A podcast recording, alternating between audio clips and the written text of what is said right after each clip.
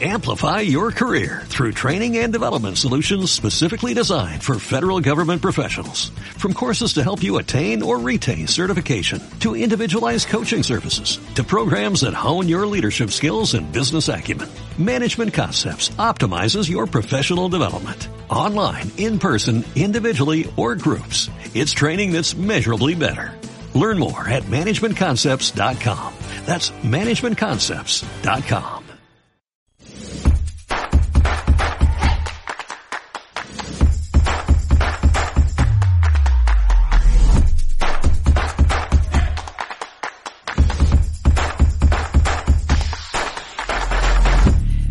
Bienvenidos a una nueva temporada de Luminiscencia, un año más vamos a estar con vosotros, queridos luminiscientes.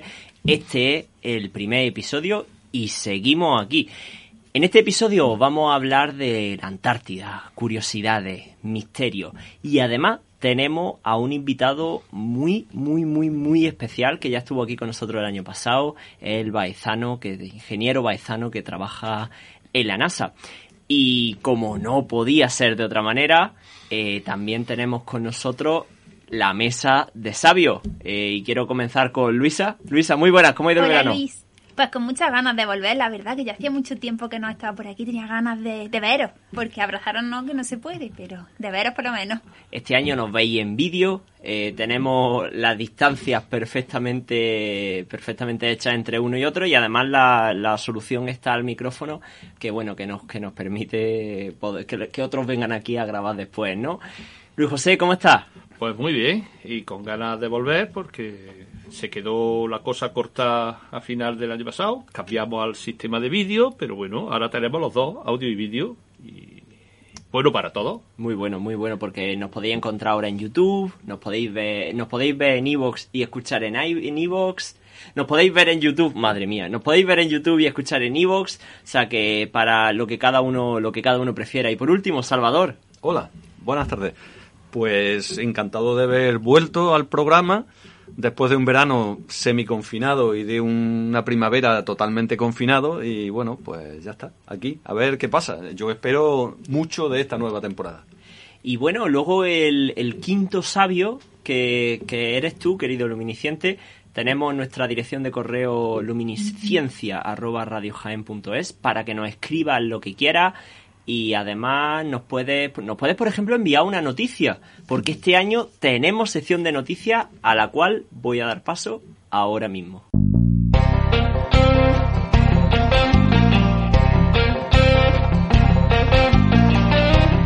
Bueno, yo había hecho un encargo para, para la vuelta de vacaciones, eran los, los deberes, y era, bueno, un encargo que se va a repetir cada semana, y es que me preparéis la noticia que más os haya llamado la atención, que queramos compartir con los, con los oyentes. Eh, y bueno, podemos empezar por Salvador, ¿qué noticia nos trae?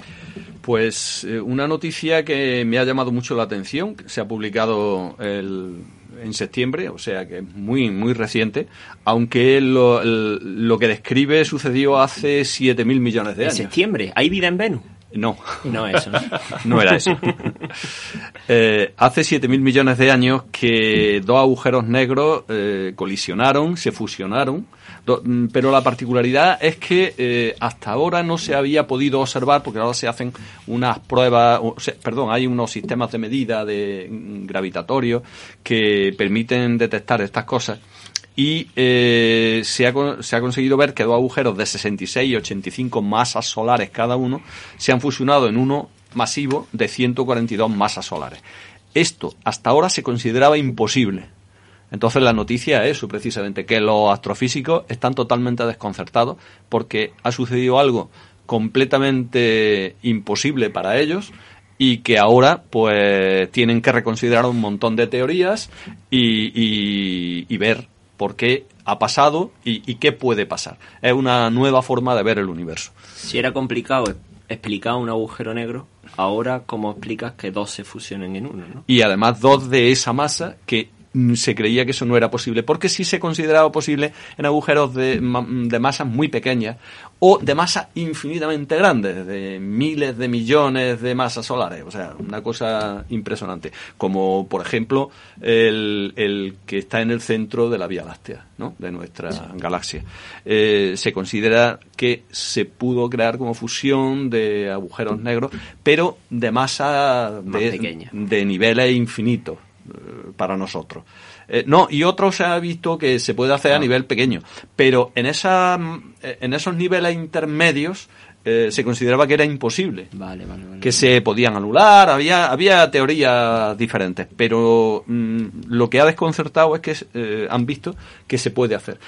Eh, Y se ha podido ver gracias, como digo, a una tecnología nueva de medición. Yo lo que me preocupa de esto es que esos agujeros no han guardado la distancia social, ¿eh? Eso es un problema, sí. Estaremos atentos a las futuras Bueno, pero hace 7.000 millones de años que pasó esto, tampoco había esas restricciones, Ah, creo yo, ¿eh? El virus de hace 7.000 millones de años. Vale. que era, que era el, el, el- el Precursor, ancestro del ancestro, coronavirus, ¿no? ancestro. Muy bien, y Luisa, ¿tú qué, qué noticias nos traes? Pues yo, aprovechando que nosotros hablamos bastante de la Agencia Espacial Europea, pues traigo la noticia de que hace 20 años que mandaron a su primer científico a la Antártida. Entonces, aprovechando esta noticia, ellos nos dan una especie de recomendaciones para estar sanos, debido a que ellos tienen ya experiencia en lugares bastante inhóspitos. La primera recomendación que nos dan es que hagamos deporte, que es muy importante. La segunda es que se haga pues, con clima fri- fresco, pero no demasiado frío. También que tengamos mm, cuidado con las luces azules, porque son perjudiciales, queramos que no, al final nos dañan. También que no es bueno dormir con poco oxígeno y que dormamos con un horario regular y las suficientes horas de sueño. Que creamos en nosotros mismos y que todo se puede. Y además que nos lo pongamos en una tacita que ponga cree en ti mismo. Cree en ti, que hago deporte y, y soy feliz. Qué bonito. Está muy bien. Y duermo bien. y duermo bien. Son cosas que a, a veces no, no se nos dan del todo bien, pero bueno, la Agencia Espacial Europea nos lo quiere recordar para celebrar así sus 20 años que llegó a la Antártida. Muy bien, y por último, la última noticia, Luis José. Bueno, pues yo no voy a hablar de ninguna noticia específica, pero sí de las noticias para ver lo que viene después. Veréis, yo mi intención con estas noticias es de ser crítico. Sabemos que aparecen noticias de tipo científico en la prensa y, y que muchas de ellas son cuestionables. ¿Eh? porque han sufrido un proceso de transformación. Veréis, una noticia científica aparece cuando se realiza un estudio científico o técnico en, algún, en algún área. Ya de por sí puede venir sesgado en su origen. Pero es que luego esa información está tratada por los medios de comunicación. Sufre otra deformación. Y luego, por supuesto, viene la interpretación nuestra. Entonces hay muchas veces que aparecen noticias que mm, normalmente, mm, puesto que no te- tenemos conocimientos de todo, pasan desapercibidos y lo tomamos como que están ahí, la aparcamos o no, pero que son muy criticables, muy cri- criticables. Y mi intención es coger noticias y hacer crítica de ellas, positiva o negativa o lo que tercie, porque esto de positivo o negativo depende de, de, de la persona que lo entienda. Entonces, puede ser que la noticia sea una verdad media.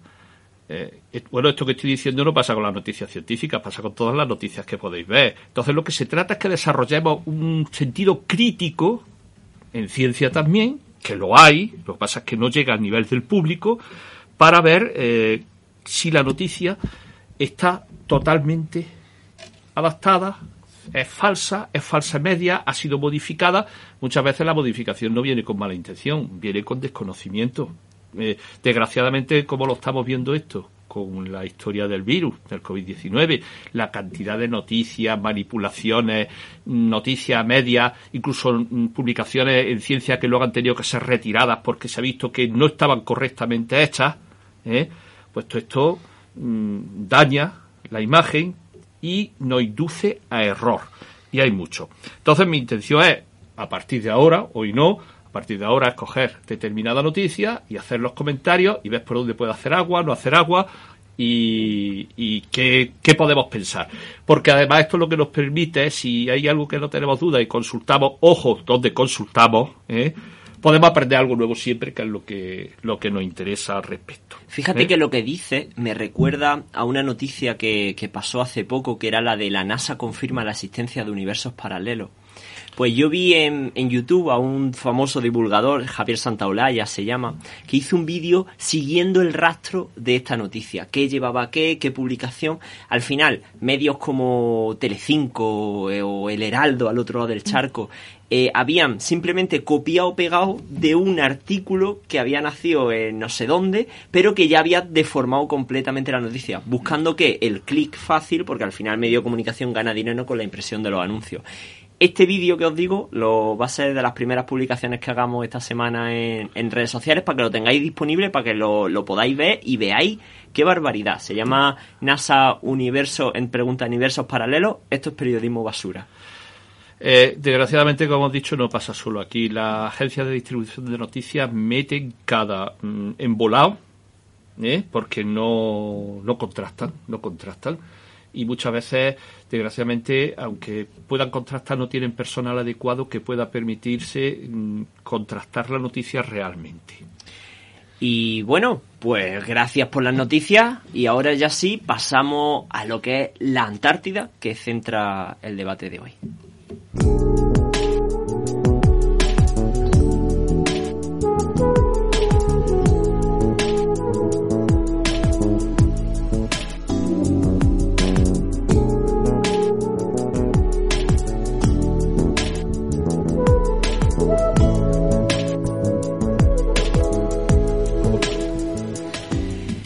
Y bueno, estamos aquí para, para viajar, para trasladarnos al, al continente más inhóspito de la Tierra, más alejado, más inexplorado y por supuesto que alberga las condiciones de vida más duras y por eso allí a lo mejor no hay tanta vida, ¿no? salvo algunos pequeñitos que, que viven que son de sangre caliente y, y venimos a contaros muchas curiosidades y muchas noticias que no hemos estado preparando a conciencia sobre, sobre, la, sobre la Antártida. Digo a conciencia y dice José, bueno, sí. Bueno, tampoco. Sí, que estamos, que estamos empezando, que es septiembre, bueno, octubre. y no sé si alguno Sí, empezar. Bueno, yo, yo sí, yo quería decir que, que me llama mucho la atención el tema porque es curioso. Es el continente más frío, más seco, más ventoso y más alto del planeta. Que son cosas que parecen raras porque dicen uno, bueno, el, el- el más seco, ¿cómo es posible? Si allí hay hielo a barullo, ¿no? Pues sí, eh, el continente col- que tiene menos precipitaciones anuales de todo el mundo, por ejemplo. Eh, 200 milímetros nada más, me parece, al año. El más frío porque ha llegado en 2013, curiosamente, eh, se ha medido la temperatura más baja que se ha medido nunca en el planeta, 94 grados bajo cero. La más ba- el récord estaba en el año 85, me parece que era 60, no, no, perdón, sí, 86 grados o por ahí bajo cero. Era que se había medido en el año 80 y tanto y, y el récord se ha batido ahora en 2013, digo ahora hace relativamente poco. Para quien no haya visto la Antártida, estrenamos la sección imágenes y pínchame la cámara, por favor. Y la tenemos aquí. ¿No? Ahí tenéis lo que es la Antártida, la forma que normal, estamos acostumbrando a verla en un mapa alargado y de hecho eso lo utilizan como normal los terraplanistas para decir que ese es el final de la Tierra, pero tiene forma y tiene esta bonita forma. Con esa, aprovechando esa foto, vamos a hacer algunos comentarios. Fijaros, bueno, eh, el origen de la Antártida ya sabéis que proviene del primer, el último supercontinente que fue Pangea, que se dividió en dos. Uno de ellos era Gondwana, y Gondwana se fragmentó en varios trozos. América del Sur, la India, África y Australia y la Antártida. Que, Es que- creo que vamos a ver alguna imagen, ¿no? Exactamente. Yo traía un vídeo de, por supuesto, la gente de Posca, eh, conectar un momento a YouTube a esta parte porque estamos viendo como, como ese supercontinente que era Pangea se, se va dividiendo en trozos. Estos son imágenes de la Agencia Espacial Europea. Que, y vemos como, bueno, como también, además la Antártida está formada por más continentes en su, en su haber, que, que no es solo, que no es solo ella. Sí, eh, eh, aquí lo interesante que tengáis que ver es cómo la Antártida va derivando hacia el sur hasta llegar a la posición actual hoy y por eso es un continente helado con mucho frío porque donde llega menos energía de toda la Tierra procedente del Sol. ¿eh? Observáis cómo se han separado y veis las distintas masas. Si volvéis, eh, eh, lo interesante, cuando antes has dicho que tiene la altura media más alta, Más alta alta, del planeta, si volvemos a la foto anterior, ¿eh? vemos que la Antártida está, está dividida en dos trozos, Sí. por una cordillera, Sí. este y oeste. Eh, veis el punto que es el punto sur y observáis que hay una pequeña cordillera que sigue y que divide en dos trozos. La parte de la derecha, que sería la del este, que es la más pequeña, y la del oeste, que es la más grande. La más grande es la que tiene más altura, porque la otra parte mm, tiene por sí, eh, menos tierra. Aparte de que mm, por el peso del hielo se hunde. Pues Esto es una cosa que la gente muchas veces no lo entiende.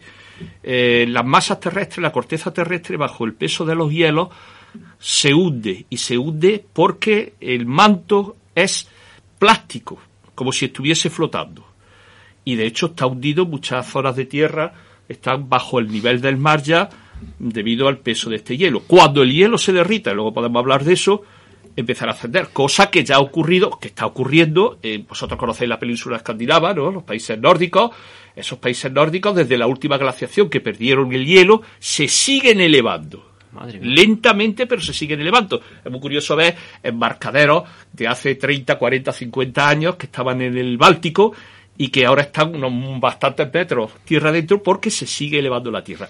En el futuro, si se descongela totalmente eh, la Antártida, toda la masa de la Antártida de, de masa de corteza terrestre se elevará.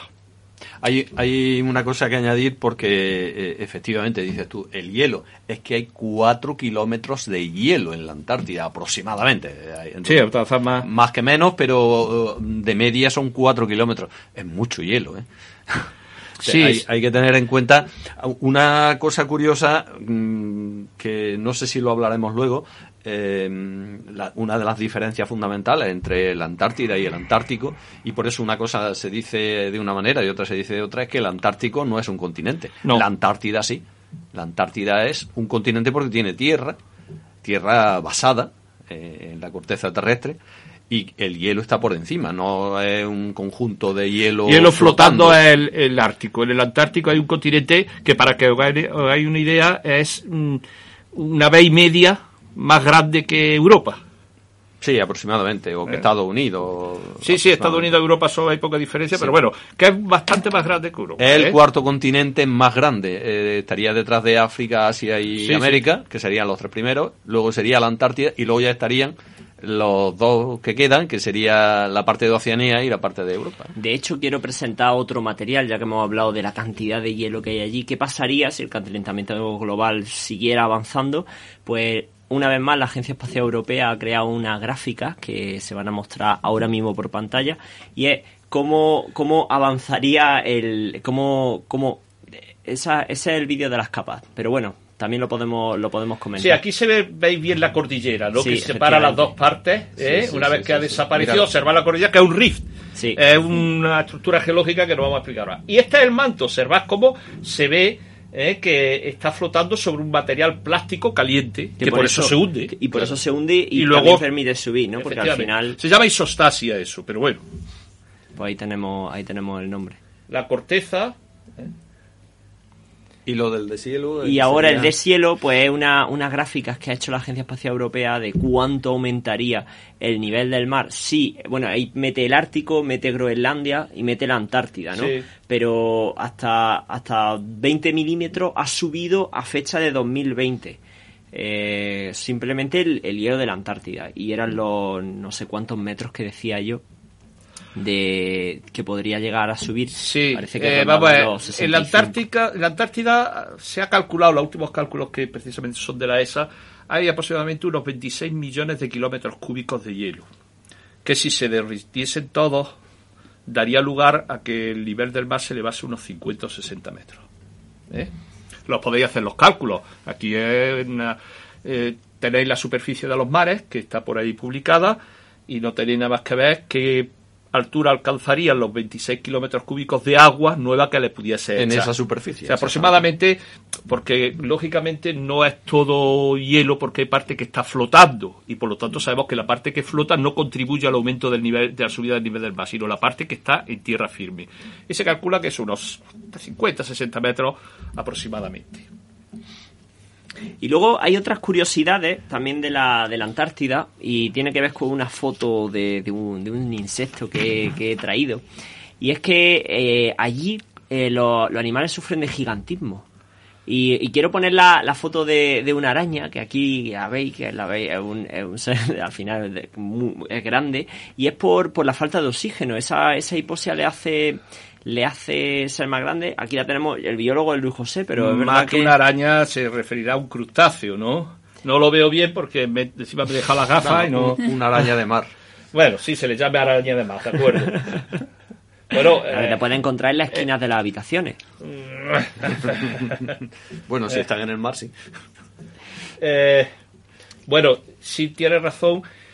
Eh, en, la- en- en los lugares fríos como la Antártida se da una, eh, una característica y es que mm, existe poca diversidad, pero el número de individuos de una especie aumenta mucho. Bueno, afortunadamente para nosotros. ¿Por qué creéis que somos capaces de comer bacalao a las cantidades ingentes que comemos, sardinas y otros peces que viven en zonas frías? Es decir, hay pocas especies, pero en números muy grandes. ¿Eh? Y en la Antártida ocurre lo mismo. Encontramos menos especies, pero en número muy grande. Mm, Conocido de todos es el krill, que sirve de alimento a los seres más grandes que existen en el planeta ahora mismo, que son las ballenas. Y se alimentan solo de krill, ¿eh? ingiriendo inmensas cantidades para producir leche para poder alimentar a los ballenatos. Y eso solo ocurre en sitios muy fríos. Por En los mares cálidos se da lo contrario.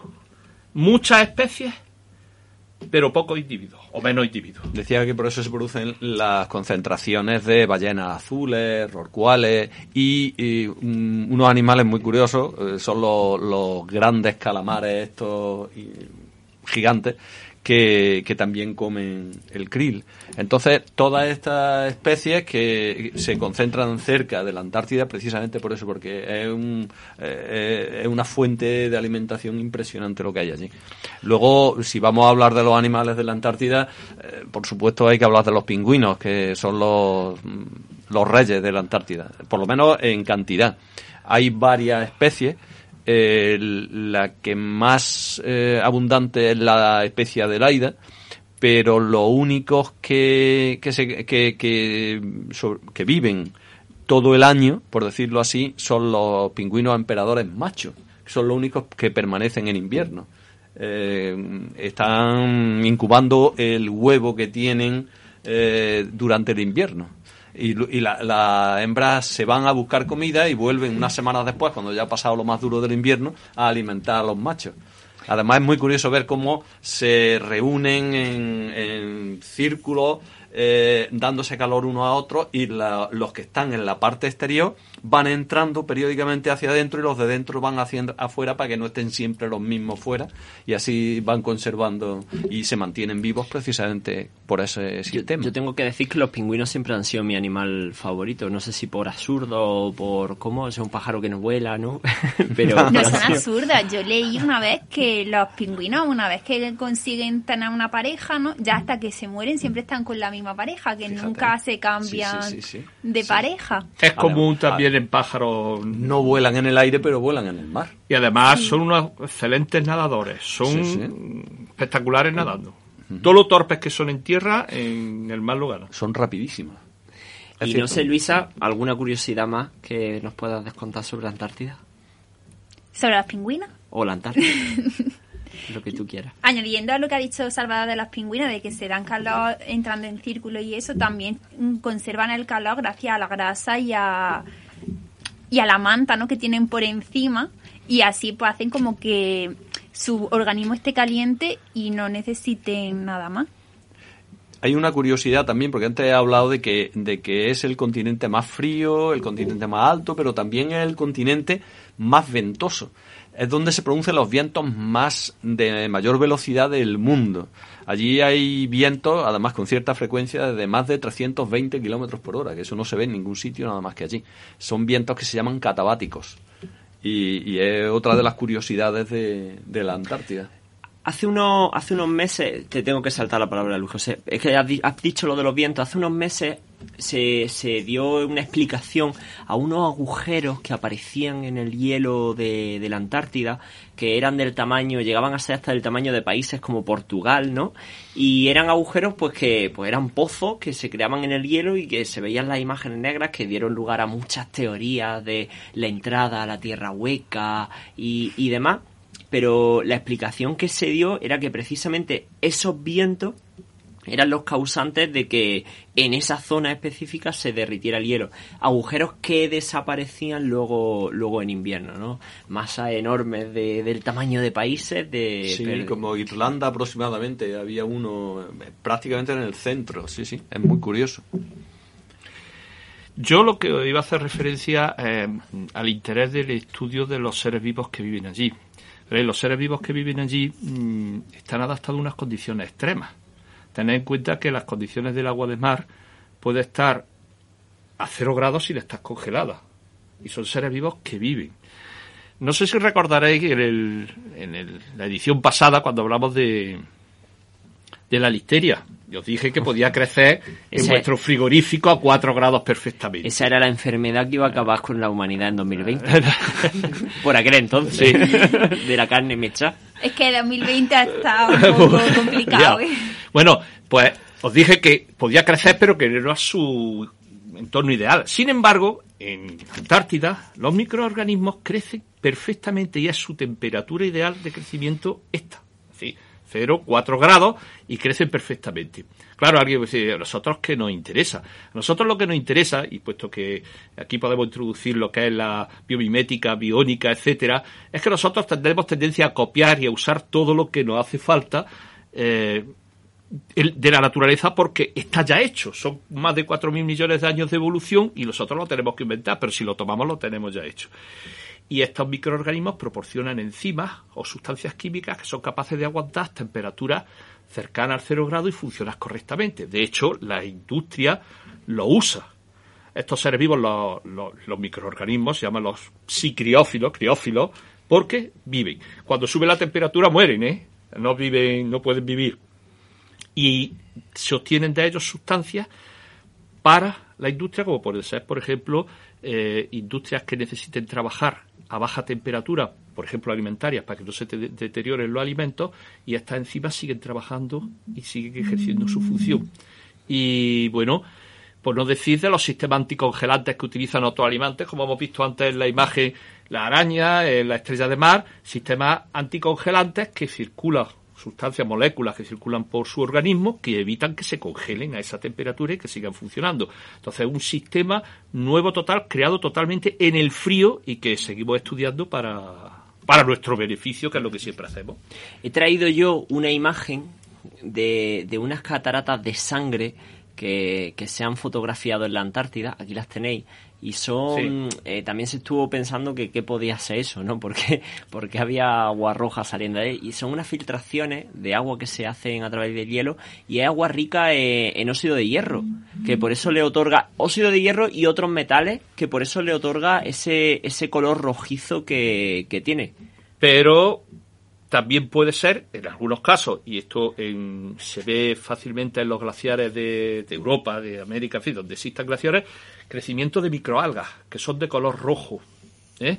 y que dan la tonalidad rojo. En este caso puede ser que eso sido de hierro, no lo sé, porque eso hay que mirarlo, mirar el microscopio, si ve algas, que hay algas, y si hace un análisis de hierro, hay hierro. Pero que el color rojo también lo puede los, sí, unas microalgas, no recuerdo ahora mismo la especie, pero que sí, que Como el rojo de los flamencos. Eh, viene el no no vamos a ver es que el color rosado que tienen los flamencos los tiene del pigmento que tienen de las microalgas que se alimentan. Exacto.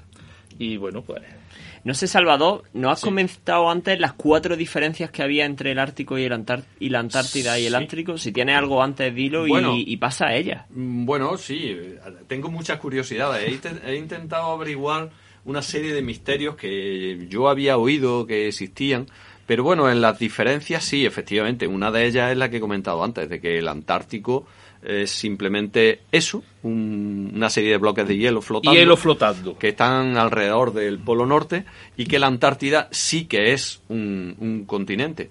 Otra de las cosas curiosas es que el Polo Norte es habitable, hay varios millones de personas viviendo por allí, por- en, en la zona, eh, de distintos países, pero que viven en la zona, eh, los esquimales viven por allí, y sin embargo en la Antártida no hay habitantes. Lo único son los visitantes entre mil y cuatro mil personas que suelen ser pues exploradores, científicos, pero eh, no hay nadie que viva allí José. Vicente Siles, que va a estar con nosotros José en un Vicente- momento. José Vicente, por supuesto. Efectivamente. Eh, otra de las cosas curiosas es que eh, se cree que hace más frío en el Ártico y sin embargo es eh, la Antártida la zona más fría del planeta. Como ya he comentado, eh, ha superado los 94 grados bajo cero, mientras que en el norte eh, el promedio es de 34 y la máxima, quiero decir, la máxima negativa eh, oscila alrededor de 49-50 grados bajo cero. Una tontería comparado con lo... Estamos hablando de la mitad de, temperatura, de, la, de, de baja temperatura, por decirlo así. ¿no? Entonces es muy curioso. Eh, bueno, hemos hablado también de que es el continente más alto, de los vientos, de que es el más seco. Y eh, una de las cosas curiosas es que el único lugar de la Tierra que no pertenece a nadie. Eh, eh, en el Ártico mm, todo pertenece a algún país, eh, Alaska está en el Ártico, etcétera, etcétera. Groenlandia, Holanda. Groenlandia, efectivamente. Holanda. No, Groenlandia es un país, no. Pero, pero a lo que iba, eh, precisamente lo curi- una de las cosas muy curiosas es que eh, el- la Antártida se rige por lo que se llama Tratado Antártico. Dinamarca, perdón, Dinamarca. Quería decir Eh, Dinamarca. el, el Tratado Antártico que menciona que la Tierra y los recursos se utilizan para fines pacíficos, científicos, eh, ecológicos, etcétera, etcétera. Eh, lo firmaron primero, me parece que fueron 11 o 12 países, luego se añadieron 38 países más. Hoy en día el 80% de la población del planeta, eh, representada por ese número de países, digamos que es la que respalda el Tratado Antártico. Eh, entonces, bueno, mm, es, eh, es una curiosidad por eso, porque allí hay eh, los que van, van de visita y siempre amparados por este tratado. De momento. Yo dudo que una vez que finalice el tratado, mm, me parece que era en el... ¿Cuánto era? Eh, ¿Cuándo finalizaba? ¿En el 30?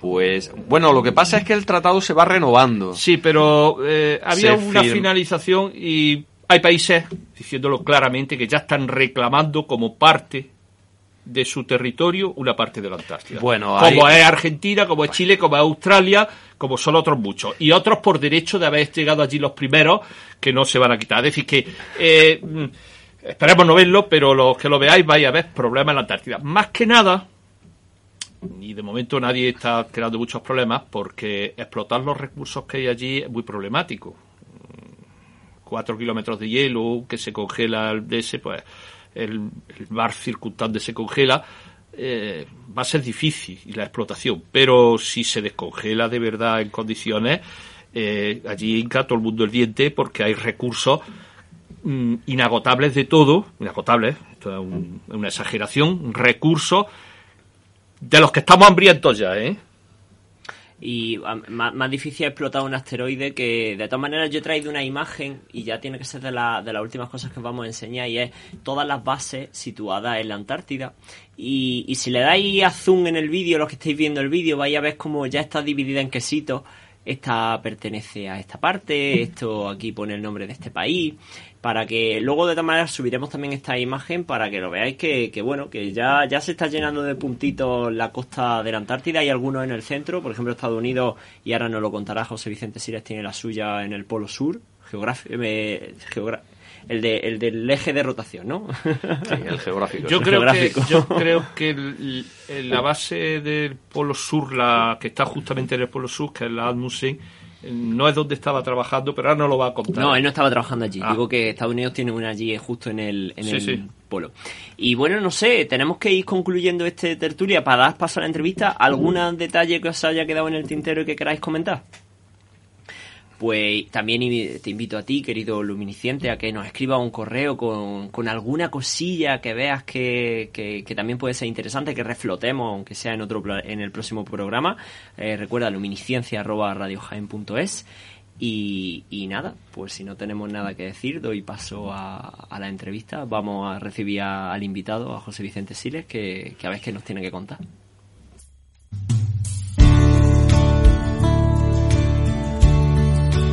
Bueno, y tenemos con nosotros, porque no podíamos hablar de la Antártida sin, sin invitar ¿no? al jiennense, al baizano que ha estado allí, pues tenemos con nosotros a un viejo conocido de luminiscencia que es José Vicente Sile. Muy buenas, José Vicente. Hola, buenas tardes a vosotros y buenos días ah, desde aquí, desde Pasadena. Bueno, pues eh, te hemos invitado sobre todo, bueno, eh, para dividir esto en dos partes. Lo primero, nos gustaría que, no, que nos hablaras, porque volviste a ser noticia aquí en Jaén, saliste en muchísimos medios hacia, hacia mitad de verano, por un nuevo proyecto que, que, que te iba a volver, te iba a devolver a la, a la Antártida. Me gustaría que nos hablara un poquito de él para, para comenzar.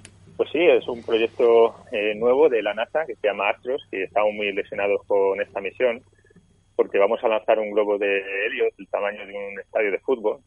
para que la gente lo entienda, el, el globo tiene unos 150 metros de diámetro con un radiotelescopio para mirar en el infrarrojo lejano y vamos a usar una de las antenas, si no la antena más grande que se haya utilizado en una misión de este tipo y todo eso desde el lugar más inhóspito del planeta, que creo que, es sobre lo que estáis hablando en el programa de hoy, que es Antártida, que, obviamente le mete o, le añade una, un romanticismo, pero también una, una complicación mucho mayor al proyecto. Y nada, lo hacemos de la Antártida porque porque es un, sitio bastante mejor para, para lanzar telescopios a, a la estratosfera y todo esto para ver emisiones de las estrellas que nunca se han intentado antes, para poder entender mejor cómo se forman las estrellas y al final pues responder a estas preguntas que tenemos todos, ¿no? Que son de dónde venimos y hacia dónde vamos. Al final lo que vaya a hacer es permitirle tomar una gran cantidad de datos que permita luego en un laboratorio o en un centro científico que, que los astrofísicos no saquen las conclusiones que tengan que sacar sobre, sobre eso de la formación de estrellas, ¿verdad? Claro, lo que hacemos es, eh, bueno, lo que queremos entender con, esta misión es, eh, explicando un poco fácilmente cómo se forman las estrellas, ¿no? Pues eh, a mí me gusta explicarlo como que las estrellas son seres vivos, ¿no? tenemos todo este polvo y gas en el medio interestelar que colapsa por efectos gravitacionales para formar la estrella y luego la estrella forma planetas y en unos millones de años la estrella muere, ¿no? Y muchas veces muere con estas explosiones gigantes a las que llamamos supernova. Y todo este material se vuelve a mandar al medio interestelar y el ciclo sigue pasando muchas veces, ¿no? Entonces eh, sabemos que, que si no hubiera algo que digamos que mueve o modifica la distribución de este gas, las estrellas casi se hubieran formado todas eh, eh, hacia el principio del universo, pero las estrellas se siguen formando y la formación estelar no es tan eficiente como nos podría parecer en un principio. Y entonces parece ser que las supernovas juegan un papel fundamental en, ya te digo, en modificar estos procesos y controlar de algún modo cómo se forman las estrellas. Entonces lo que queremos hacer es eh, observar estas eh, líneas de emisión, que en nuestro caso va a ser eh, nitrógeno ionizado, para entender cómo las supernovas afectan a la formación estelar y completar los modelos que tenemos de, formación estelar. Eh, José Vicente, mira, soy Luis José. Te quería preguntar, el hecho de que mm, se use un globo, me imagino que será por abaratar costes y porque además todo el instrumental se vuelve a recuperar y se vuelve a usar, ¿no? Sí, eh, correcto todo lo que has dicho.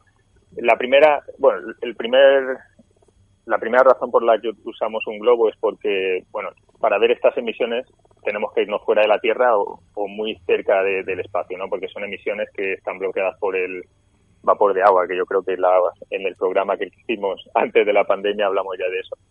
Entonces, o puedes ir al espacio o puedes ir muy cerca del espacio, que es la estratosfera. Eh, y si ponemos un radiotelescopio colgado de un globo, pues obviamente es mucho más barato que, ir al espacio y nos permite también usar tecnología mucho más nueva que tenemos ahora, digamos, acelerar esa infusión de, nueva tecnología sin tener que hacer pues todo el proceso de maduración tan grande y de pruebas que se necesitan para una misión espacial. Entonces, las misiones con globos, además de, ya te digo, de, conseguir resultados científicos totalmente nuevos y, y súper interesantes, nos permite acelerar el proceso de la tecnología a misiones reales, que luego se pueden utilizar en misiones espaciales, pero también abaratando costes. Date cuenta que una misión espacial a lo mejor se tardan 10, 15 años en, todo el proceso. Eh, con una misión con globo eh, podemos tardar cuatro años y obviamente ya te digo, el coste es mucho menor y, tampoco necesitamos usar combustible. Eh, todo el combustible es el gas de helio y los paneles solares.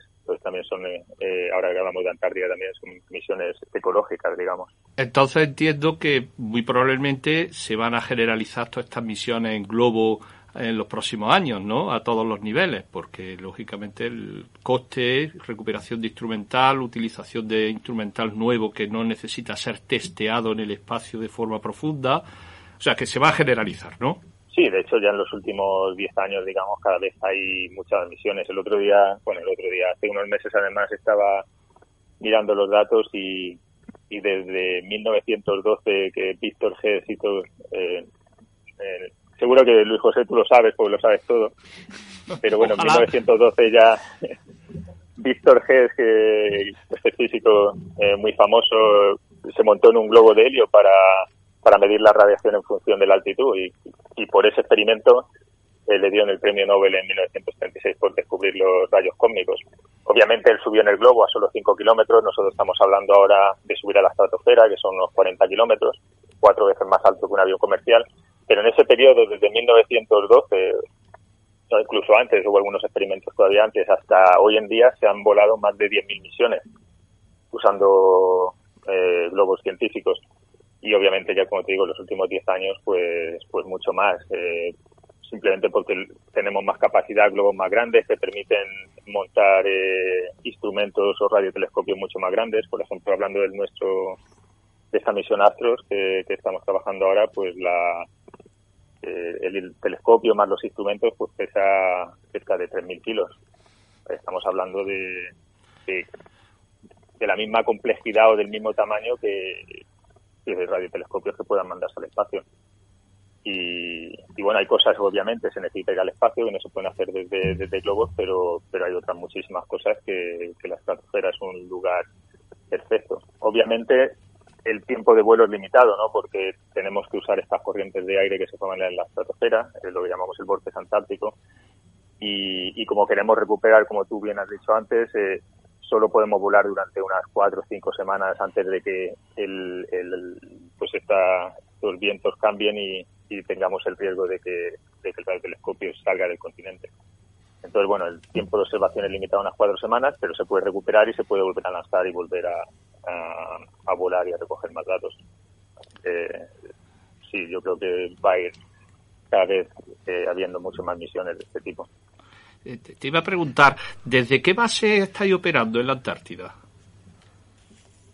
Pues nosotros operamos desde McMurdo, que está en el mar de Ross. está mucho más lejos. No está donde, por ejemplo, la base española, que está más cerca de la parte de la parte cercana a Chile esta parte es mucho más remota, eh, ya te digo, es, un sitio donde no hay vegetación, no hay nada, es hielo prácticamente durante toda la, el tiempo que estamos allí. Y bueno, si puedes imaginar en un sitio remoto del planeta, yo creo que es uno de los sitios más remotos donde puedes ir. Hombre, yo habría creído que era desde la Atmusen que está en el Polo Sur, porque a lo mejor era mejor, pero me imagino que habrá algunos motivos para que sea la más mordo eh, alejada del Polo Sur. Eh, es, verdad que sí, la, Estados Unidos tiene, la, como te has dicho, la, base en el Polo Sur. Eh, nosotros operamos de la base de McMurdo porque es más logística, desde el punto de vista logístico es mucho más fácil operar desde allí.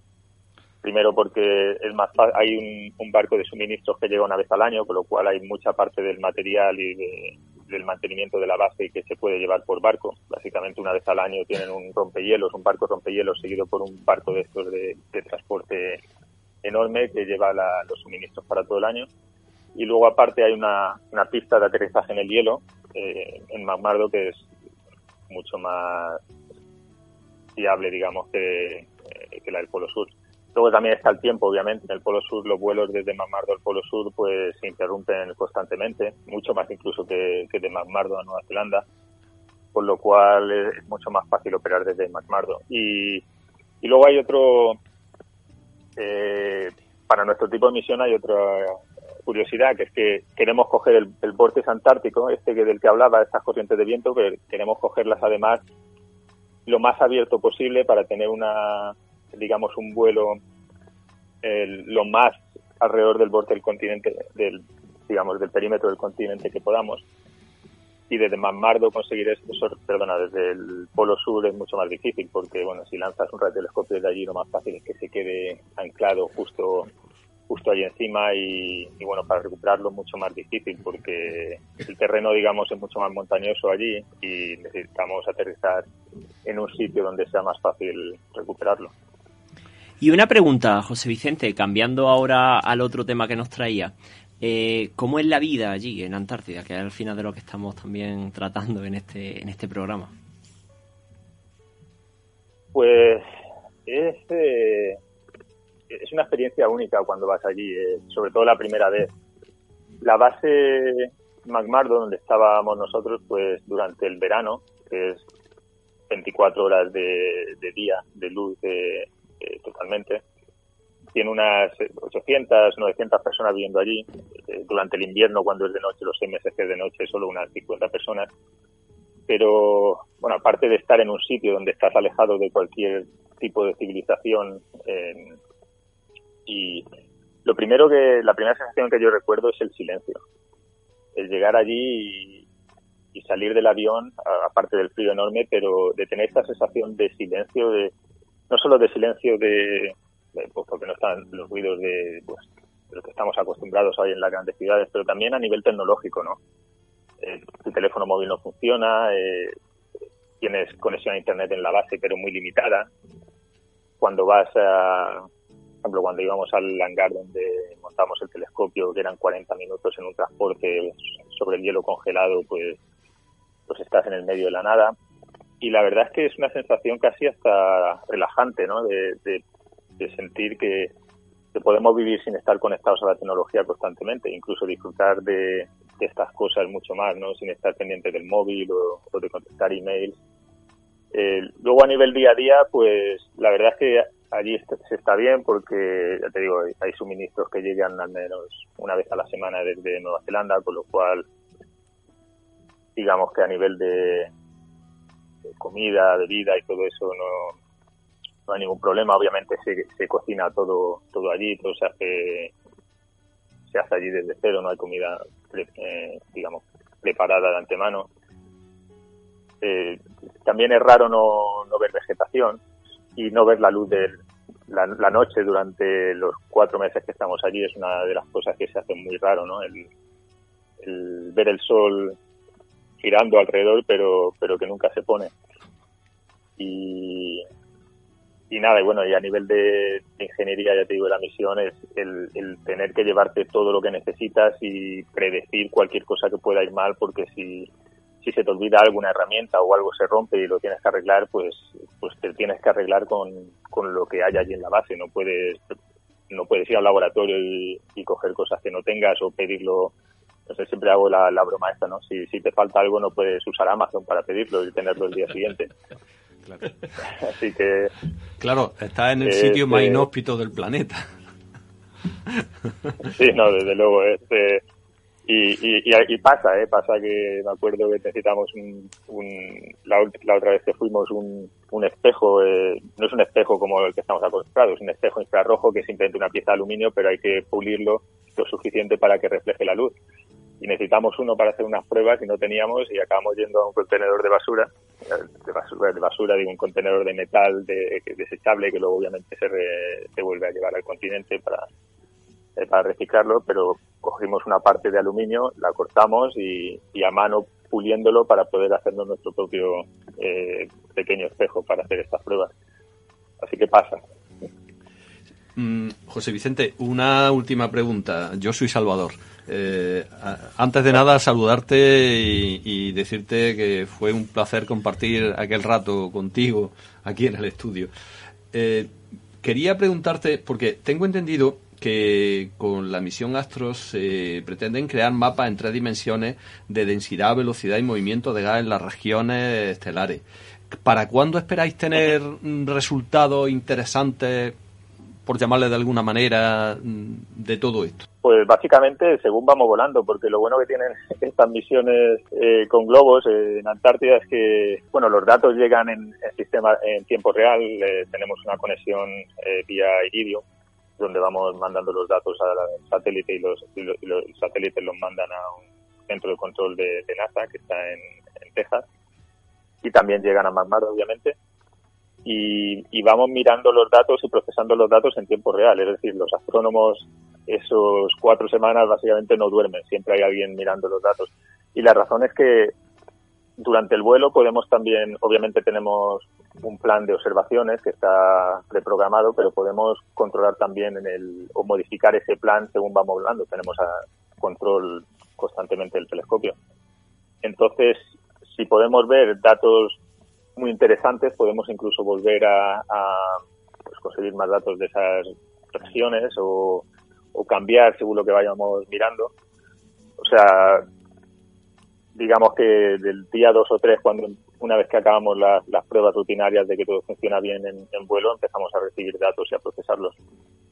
Y, y, nada, como tú has dicho, sí, vamos a ver imágenes 3D no solo de la posición, sino del movimiento, porque porque la digamos que la posición no es suficiente. O sea, si tú haces una imagen estática del, del gas telestelar no, es suficiente para darte toda la información que necesitas sobre la formación estelar. Necesitamos saber cómo se mueve el gas en esas zonas eh, y cuando digo gas es, no es en general, es todas estas emisiones, carbono ionizado, nitrógeno ionizado, oxígeno atómico y cómo se mueve y cómo se distribuye para poder eh, finalizar o completar los modelos. Claro, por eso te preguntaba, porque como eh, lógicamente no es una foto estática, sino que se necesita eh, ver el movimiento y, seguramente hacer más pruebas y, hacer varios mapas para ver realmente cómo se está produciendo todo, todo lo que estás investigando, vamos. Pues eh, por eso te preguntaba más o menos para cuándo esperáis tener algo realmente interesante. No sé si, si desde el principio o, esperáis que sea un poco cuando ya tengáis más cantidad de información, no sé. Por eso te preguntaba. Sí, hombre, la, la preparación de las publicaciones científicas puede tardar varios meses porque obviamente hay que procesarlo con más calma. Pero, por ejemplo, ya te digo, si vemos algo muy interesante, el equipo lo sabe muy pronto seguramente. Eh, luego ya es, obviamente, ponerlo todo en un formato eh, científico aceptable para hacer una publicación. Pero, como te decía, los datos llegan y, pues, volviendo a una de las eh, uno de los objetivos que tenemos, aparte de la formación estelar, que es detectar la, cómo se distribuyen las masas en discos protoplanetarios, que son planetas formándose alrededor de estrellas nuevas, pues esa es una, es un objetivo de la misión que también es muy interesante porque queremos saber o inferir midiendo la masa alrededor, cómo se mueve la masa alrededor de una estrella nueva, si se está formando un planeta, y para eso usamos obviamente las velocidades, porque tienes que ver cómo la masa gira alrededor de la estrella para inferir si hay un planeta formándose. Pues si, si eso lo detectamos, lo sabremos casi inmediatamente. Eh, luego, obviamente, como ya te digo, hay que ponerlo en un poco más formal para la publicación, pero eh, pero en el momento que tengamos los datos y veamos esas emisiones podemos saber que, algo está pasando. Y, eso es muy importante también porque te da confirmación de que todo está funcionando bien. Pues nada, José Vicente, te, tengo que te tengo que despedir. Muchísimas gracias por tu tiempo. Eh, ha estado hoy con nosotros José Vicente Siles, el ingeniero baezano que está en la NASA y que esperemos volver a tenerte. Muchísimas gracias por tu tiempo y por iluminarnos con tu sabiduría. Muchísimas gracias a vosotros por invitarme y nada, que sepáis que os escucho siempre desde aquí. Eh, me he escuchado todos todas las eh, temporadas que tenéis y, nada, deseando escuchar más, eh, más historias interesantes de vuestro programa. Pues nada, hasta aquí el programa de hoy. Espero, queridos luminicientes, que, que os haya gustado. Ya sabéis que formáis parte esta temporada mucho más de esta comunidad que nos podéis escribir a luminiscencia.radiojaen.es Y eh, como no podía ser de otra manera, hay una frase, hay frase esta temporada también para despedirnos.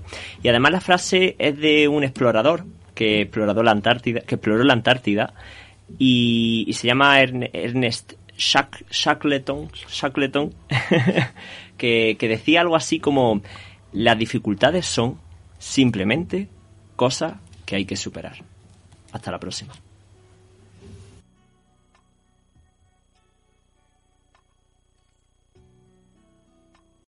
Amplify your career through training and development solutions specifically designed for federal government professionals. From courses to help you attain or retain certification, to individualized coaching services, to programs that hone your leadership skills and business acumen, Management Concepts optimizes your professional development. Online, in person, individually, or groups. It's training that's measurably better.